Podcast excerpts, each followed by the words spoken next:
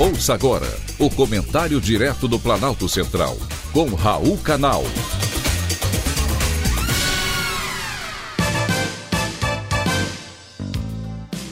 Queridos ouvintes e atentos escutantes, assunto de hoje: desconfiança das urnas eletrônicas.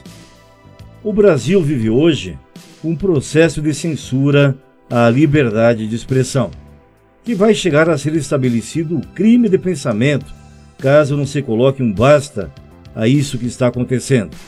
Parece uma verdadeira inquisição.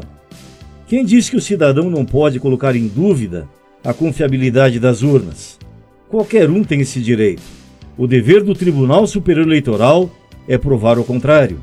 Porém, no Brasil, esse direito está sendo negado a qualquer um, até mesmo ao presidente da República, que em ato público, no Palácio do Planalto, em evento realizado para lembrar o Dia da Liberdade de Expressão, afirmou que qualquer suspeição colocaria todo o pleito em risco, incluindo as disputas para governos estaduais e cargos no poder legislativo.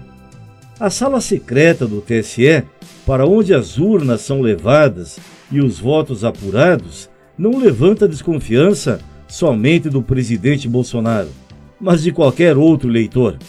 Qual é o problema de contar com representantes das Forças Armadas no processo de apuração? Com certeza, daria muito mais credibilidade ao resultado. Então, por que o TSE não quer essa ajuda? Isso sim é antidemocrático. Como candidato à reeleição, o atual presidente tem todo o direito de desconfiar das urnas. Afinal, os guardiões delas já revelaram de quem são cabos eleitorais. E mais uma vez, eu lembro a vocês: tribunal nenhum tira ladrão da cadeia para perder as eleições. Foi um privilégio ter conversado com você.